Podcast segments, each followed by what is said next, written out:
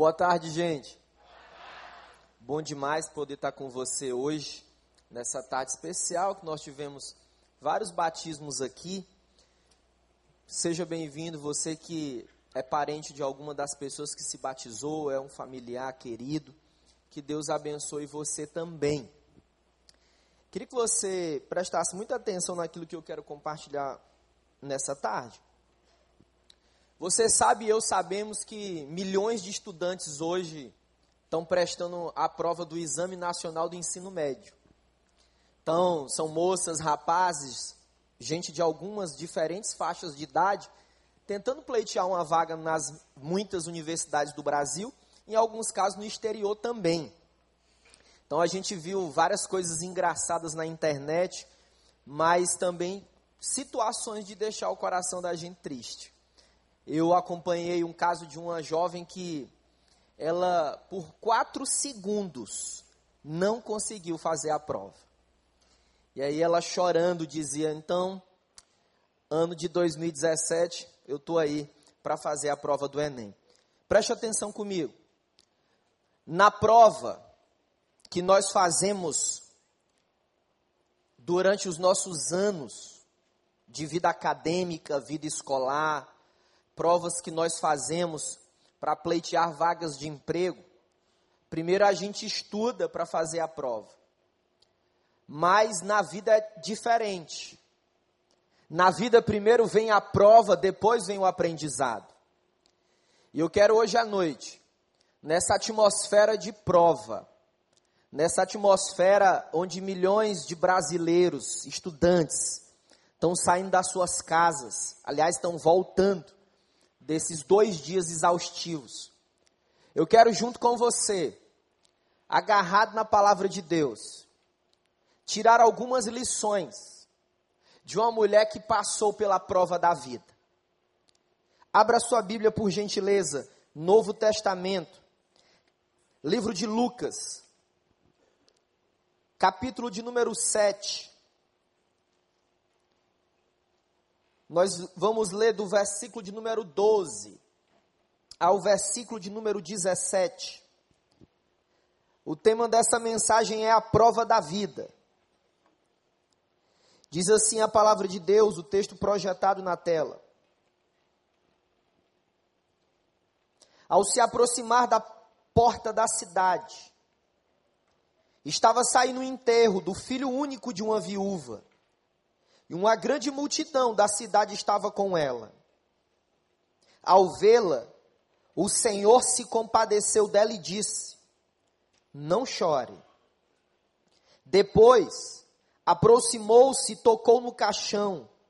E os que carregava pararam Jesus e Jesus disse: Jovem, eu te digo, levanta-te. O jovem sentou-se e começou a conversar e Jesus o entregou à sua mãe. Todos ficaram cheios de temor e louvaram a Deus. Um grande profeta se levantou entre nós, dizia eles. Deus interveio em favor do seu povo. E essa notícia sobre Jesus se espalhou por toda a Judéia e as regiões vizinhas. Feche seus olhos, Senhor, nós te agradecemos por essa tarde. Te agradecemos por esse tempo tão especial que nós separamos aqui e que o Senhor separou para nós, para ouvirmos a tua palavra, para sermos encorajados, desafiados, confrontados no poder do teu Espírito Santo. Nós suplicamos, fala o nosso coração, muda a história da nossa vida e juntos dizemos amém. Gente, provavelmente esse encontro aconteceu fora da cidade. Eu vou narrar para você o cenário aqui. Jesus tinha acabado de realizar um dos seus milagres, a cura de um chefe de guarda romano. E ele sai no objetivo de ir a uma outra cidade. Lucas ele é especialista em detalhar, sobretudo no livro de Atos, que Jesus ele percorria várias cidades.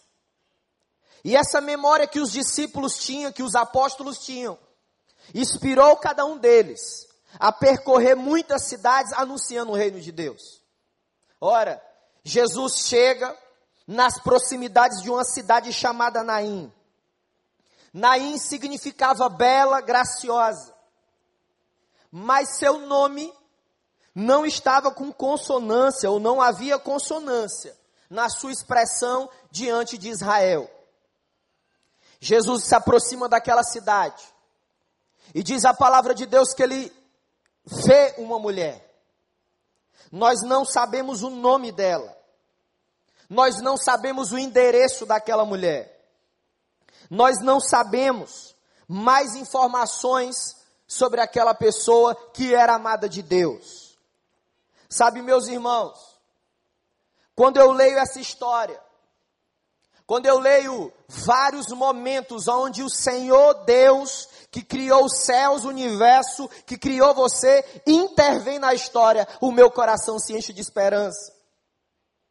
Porque nas muitas provas que nós já passamos, ou que nós ainda vamos passar na vida, nós precisamos alimentar no coração a certeza que Jesus se importa conosco, que Jesus consegue ver aquilo que está nas profundezas do nosso coração. Diferente do Deus do deísmo. O deísmo é uma crença, uma corrente filosófica, que ela foi originada pelos franceses e alguns pensadores ingleses adotaram essa crença. O deísmo diz o seguinte: não, os cristãos estão errados. Deus, ele até existe, mas ele criou o mundo e deixou o mundo ao seu bel prazer. É a imagem, é a ilustração do relojoeiro.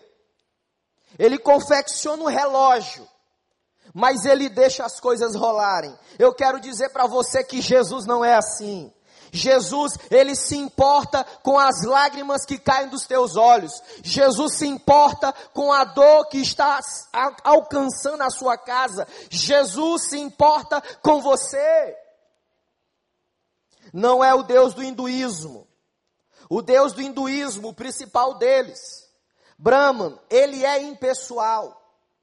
No meio dos mais de 330 milhões de deuses na Índia, não há um Deus como Jesus. Não há um Deus pessoal como Jesus. João diz assim: o Verbo se fez carne e habitou entre nós. Seu nome é Jesus Cristo de Nazaré. Mas eu quero compartilhar com você algumas lições que nós precisamos aprender se nós queremos ser bem-sucedidos na prova da vida. No versículo 13, diz que Jesus viu aquela mulher e a viu chorando. Sabe, meus irmãos,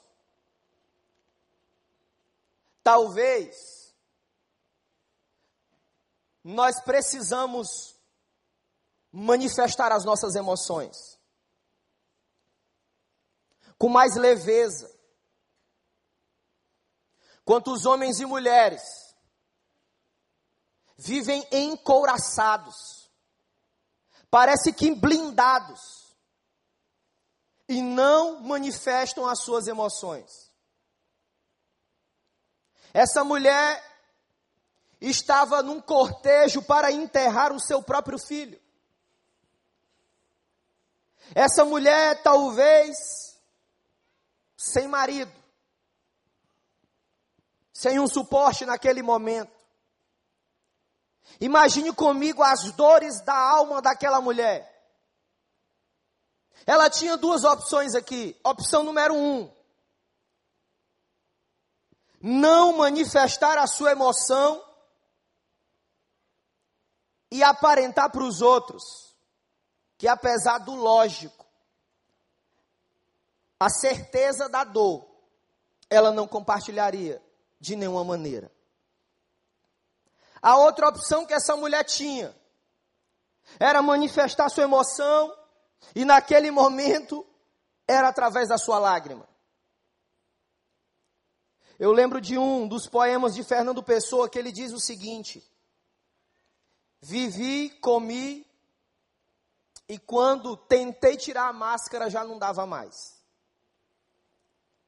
Por muitas vezes nós caímos nessa tentação, irmãos.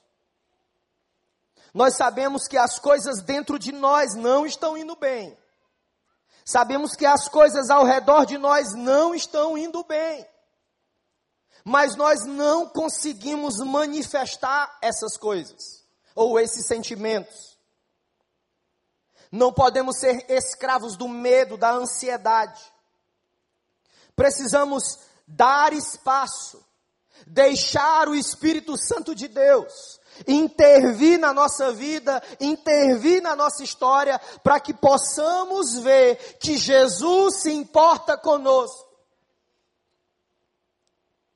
Jesus poderia ter passado de lado da cidade de Naim. Jesus poderia ter ignorado o que estava acontecendo, mas a Bíblia diz que Jesus, ele viu a lágrima daquela mulher. Talvez você chegou aqui nessa tarde, nesse início de noite, com o coração sequestrado pela dúvida. Será que esse Jesus, será que esse Deus que enviou seu filho, se importa comigo? Se importa com as crises que eu tenho vivenciado?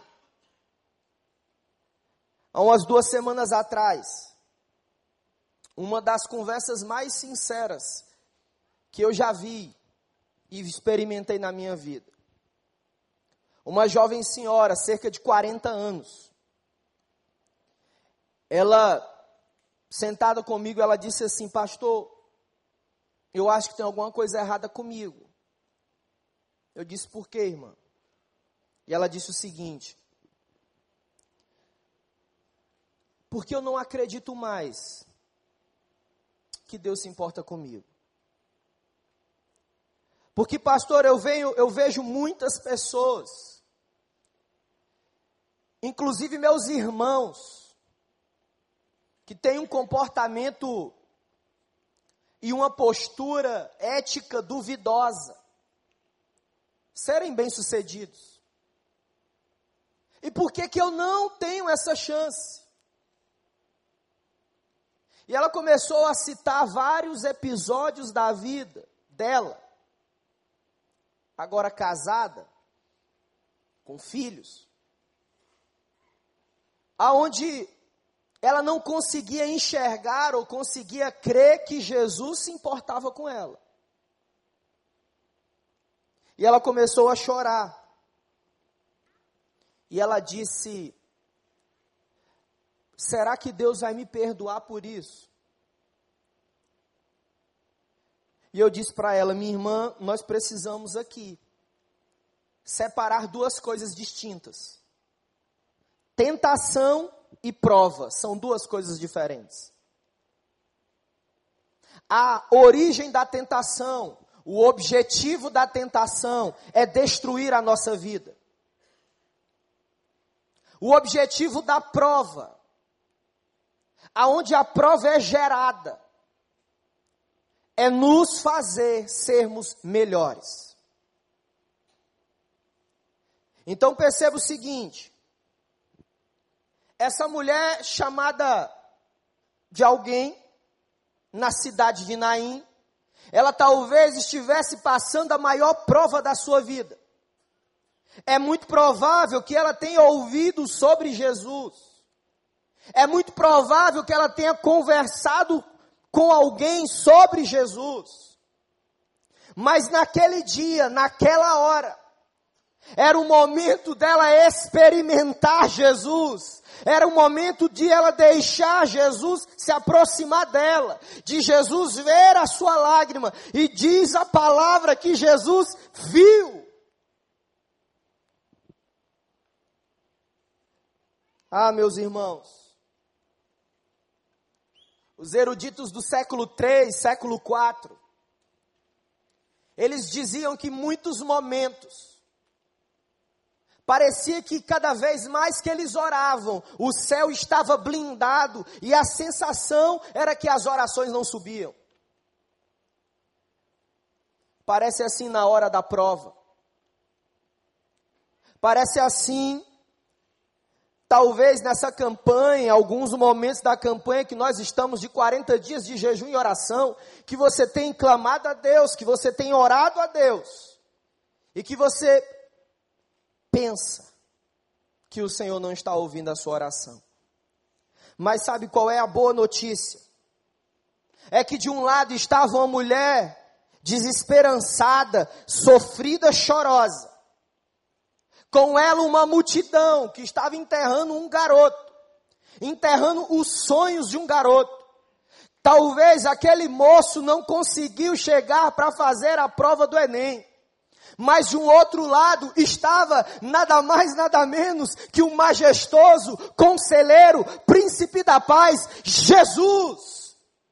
E o apóstolo Pedro diz assim: esse Jesus é a esperança viva. Você consegue entender isso? Você consegue entender que quando você está passando por alguma prova na sua vida, o Senhor continua cuidando de você, o Senhor tem interesse em você. Convicto dessa palavra, eu disse para essa mulher que me encontrou no gabinete o seguinte: minha irmã, grandes homens e mulheres de Deus ao longo da história, tiveram a mesma dúvida. É verdade, pastor? Eu disse é. O senhor pode mostrar isso na Bíblia? Posso. Jó. Jó diz assim: que o dia que eu nasci seja amaldiçoado. Tem outro? Tem. Asaf, Salmo 73. Asaf começa a lamentar, a discutir de uma forma muito intensa com Deus, e o livro de Salmos, as chamadas poesias hebraicas, são cânticos, são expressões de emoções e manifestações de sentimentos humanos. Asaf diz assim: Olha, por que manter a integridade se eles, corruptos, são bem-sucedidos? Mas sabe qual é a boa notícia? É que tanto Jó que depois diz assim: Eu te conhecia de ouvir falar, mas hoje os meus olhos te veem. Asaf 73 diz assim, no Salmo 73: Os meus pés quase resvalaram. Essa mulher, que nós não sabemos o nome, essa mãe desse jovem na cidade de Naim, ela teve a oportunidade de fazer ou de deixar se fazer a manifestação da esperança presente na vida dela. Sabe, meus irmãos, Jesus tem interesse em você. Jesus tem interesse na sua casa. Jesus tem interesse nas suas emoções, na sua saúde física, nas suas finanças, nos seus relacionamentos. E ele consegue ver nessa tarde o momento que você está vivenciando. Mas tem uma outra lição que podemos aprender no verso 14. Se nós queremos ser bem-sucedidos na prova da vida. O verso 14. Jesus foi o, o ponto de encontro na vida daquela mulher. Quando eu leio essa parte, que Jesus se aproxima dela, que Jesus ele para perto do caixão e a representação do caixão era a representação de morte. Eu consigo ver o Jesus que ele é a ligação, ele é a cama elástica que nós podemos usar para saltar, para pular, para se conectar com Deus poderoso que governa a história. Jesus se torna o ponto de encontro daquela mulher.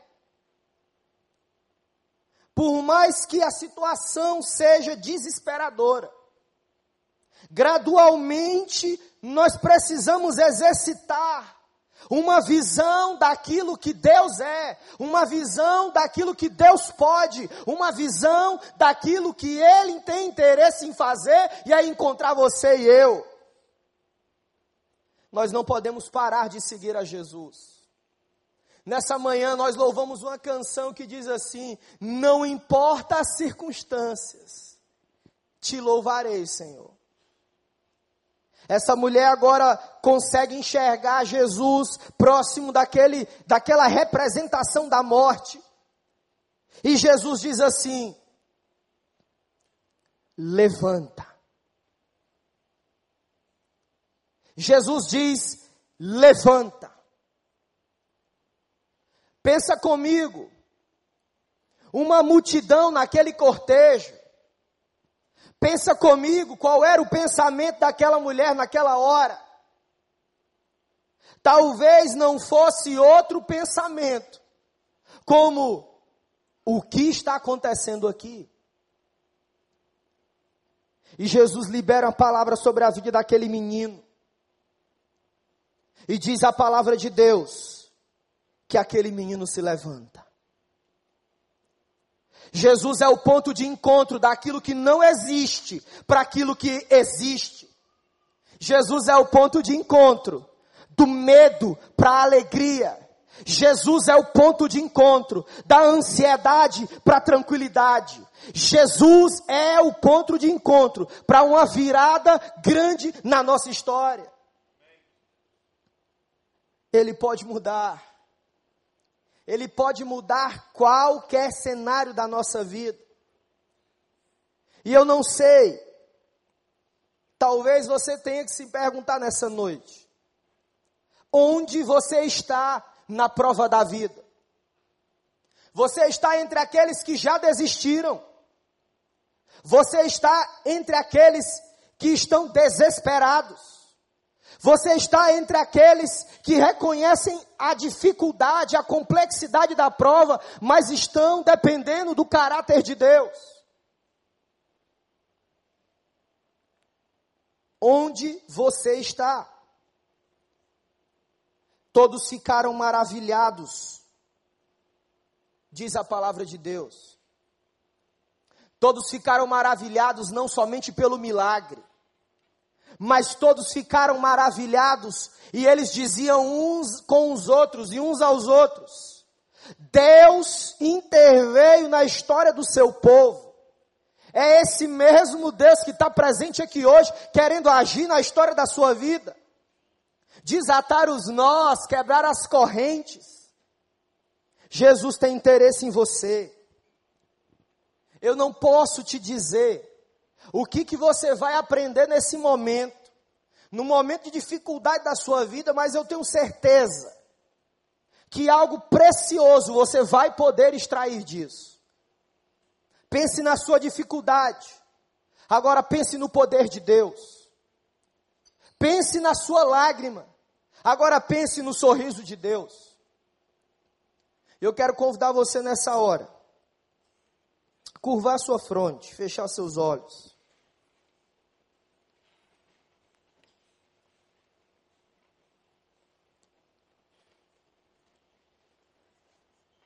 O nosso Deus, Ele se interessa por nós.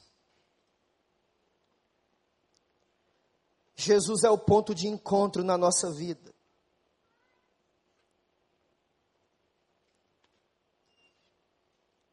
Jesus é aquele que muda qualquer circunstância na nossa vida hoje. Onde você está. Talvez seus sonhos, talvez sua fé, talvez seu casamento, sua estima, suas expectativas estão dentro de um caixão também.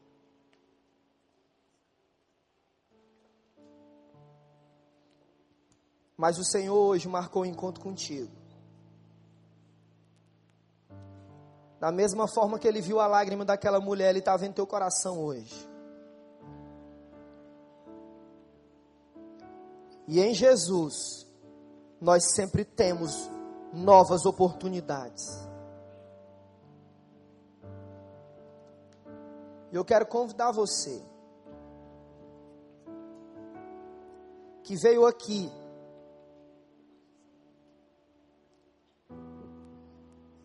está passando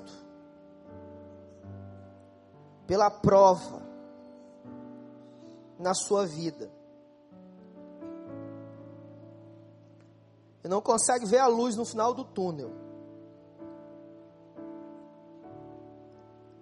Eu quero desafiar você a dar espaço para Jesus atuar na sua vida. De maneira completa, integral. Cortando aquilo que tem que ser cortado. Eu quero orar com você e por você. Aonde você está? Fique de pé em nome de Jesus com tranquilidade. Todos nós somos com os olhos fechados aqui. Você não precisa provar e muito menos esconder nada em Jesus. Fique em pé onde você está. Eu quero orar com você e por você.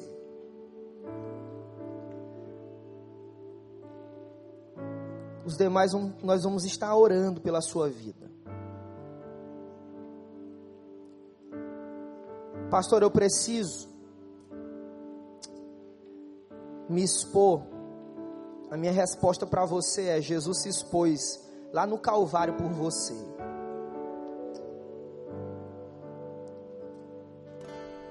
Enquanto nós estamos nos preparando para ouvir essa canção,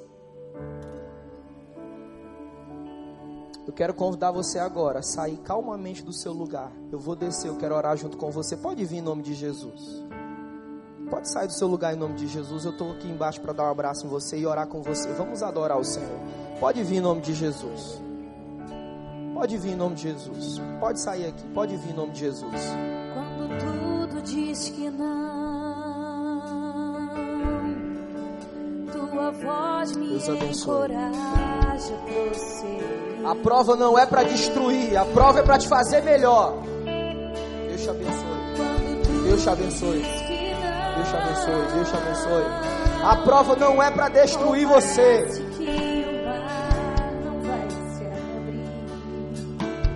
E a igreja em pé para adorar o Senhor. Sei que.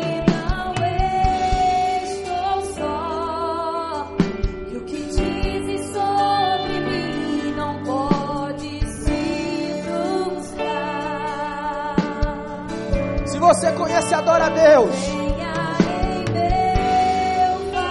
Você conhece, adora Jesus. E cumpra em mim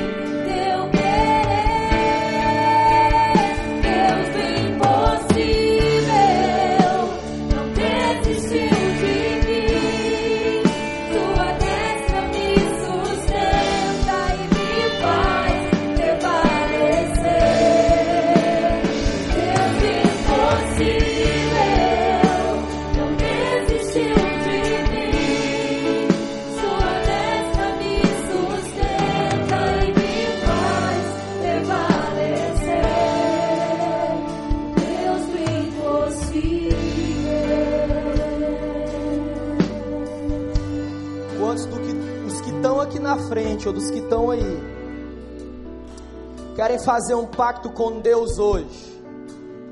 A ceia é um memorial que Ele virá. E eu estou aguardando esse dia ansiosamente.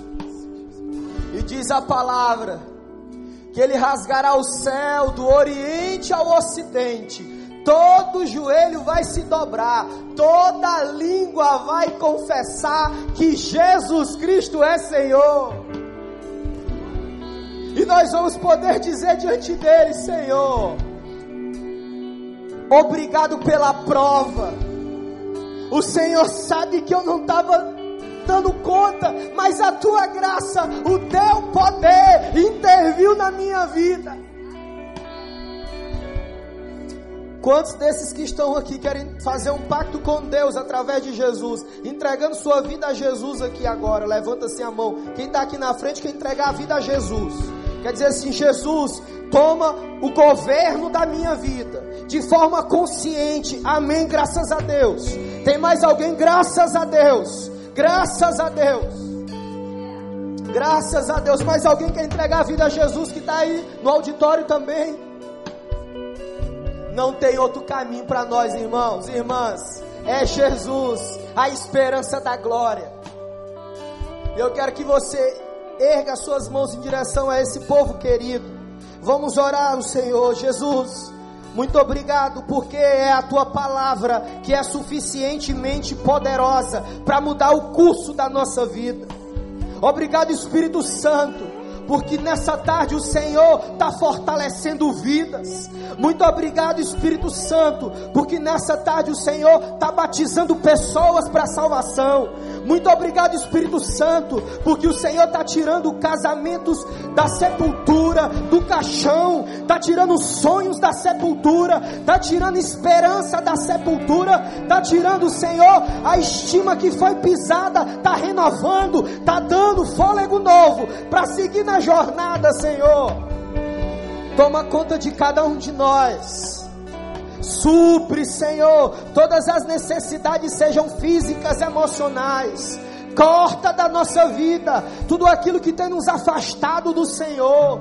Pai, nós suplicamos nesse vigésimo sexto dia que venha um avivamento bíblico sobre nós, que venha um mover poderoso sobre as nossas vidas.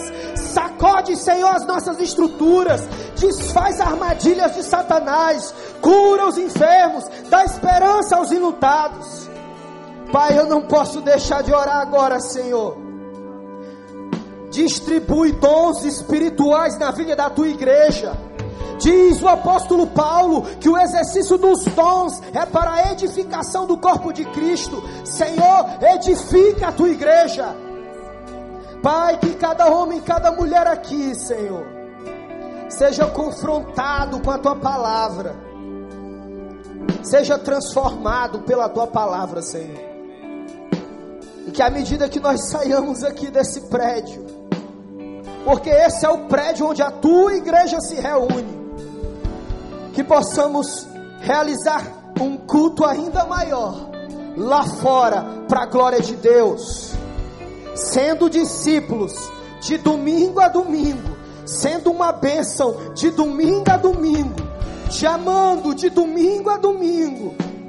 Nós oramos pela vida da nossa igreja, Senhor, nesse mês de novembro 28 anos que o Senhor edificou e está edificando a casa. A casa são pessoas.